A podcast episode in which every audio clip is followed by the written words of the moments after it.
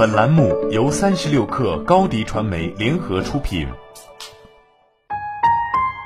本文来自微信公众号《哈佛商业评论》。每年的三月、四月被求职者称为“金三银四”求职季。不过，经历了内卷的一年，找工作并不那么容易。如果简历上到处都有问题，要找工作就更难了。如果你有过空窗期、频繁跳槽或者无计划离职的经历，该如何争取面试的机会？参考下面的策略，求职者可以把握自己的叙述，在潜在雇主面前积极坦诚地表现自己，力求取得成功。最常见的一个问题就是两份工作之间的长期空档，有时这会让招聘者认为你以前很难找到工作，可能说明你表现不好或者有别的缺陷。当然，尽管面试者可能会做出最坏的推测，但其实有很多充分的理由可以解释职业空档。比如想休息一段时间，或者照顾家人、接受教育或培训；由于经济衰退或其他外部原因而长期无业，或者是转行为咨询顾问或外包工作者。同样，即使没有全职工作，你也可以考虑接外包或者咨询工作，写在自己的简历上。当然，有时可能很难开展副业，这时候要记住自己在空档期做过的有意义的事情，确保自己能清晰地表述出来。也许你没有参与正式项目，没有获得学位，但你有没有做过志愿工作？有没有参加短期课程？有没有进行个人的项目？想办法用自己的空档期做过的事情来增加求职砝码。另外，如果一段时间没有工作的部分原因是你在谨慎选择职位，那就把这一点强调出来，慎重选择工作，说明你在求职过程中把握着主动权，不会盲目的接受一切机会。要说明职业空档是自己的选择，这样一来，面试者就不会觉得你是走投无路或不适合聘用。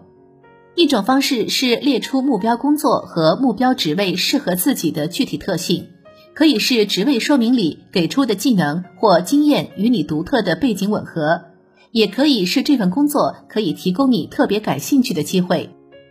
另一个常见问题是，短时间内换过几次工作。这样的简历会让面试者担心两个问题：这位求职者是否无法长期投入一个职位或组织？表现方面是否有假以时日才能发现的问题？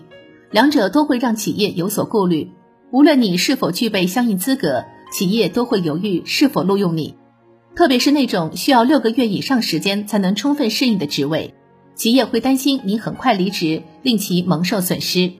鉴于这些考量，曾经频繁跳槽的求职者可以在面试中运用以下策略打消面试者的疑虑：强调在不同风格领导者身边工作的经历促进了自己的学习和专业发展，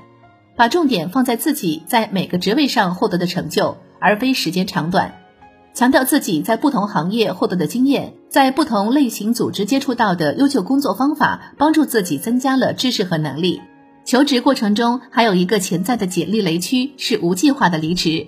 大部分招聘团队较为青睐目前在职的求职者，而且会觉得有能力的人不会裸辞。因此，如果从简历上看出你已经离职，面试者可能会问及相关情况。无论你是辞职还是被解雇，解释的时候要注意以下几点：也许你仍然满怀不平，但走进新组织的面试场地之前，要把抱怨留在门外。不要只关注上一份工作里的问题，要找出自己在上一份工作中收获的东西。你学到了什么？结识了哪些人？完成了哪些目标？思考自己在怎样的环境中更能发展，比如高速成长、关注创新、节奏快，向未来雇主表达自己的这些需求，对方自然能领会之前的雇主没有在这些方面满足你。这一年充满不确定，有许多人离职，现在求职者尤其需要尽力展现自己。世界上没有完美的简历，但曾经有长期空档、频繁跳槽和无计划离职经历的求职者要注意主动打消面试者的疑虑。参考上面的策略，求职者可以把握自己的叙述，在潜在雇主面前积极坦诚地表现自己，力求取得成功。好了，本期节目就是这样，下期节目我们不见不散。高迪传媒为数十家五百强品牌提供专业广告服务。详情请关注高迪传媒公众号或小程序。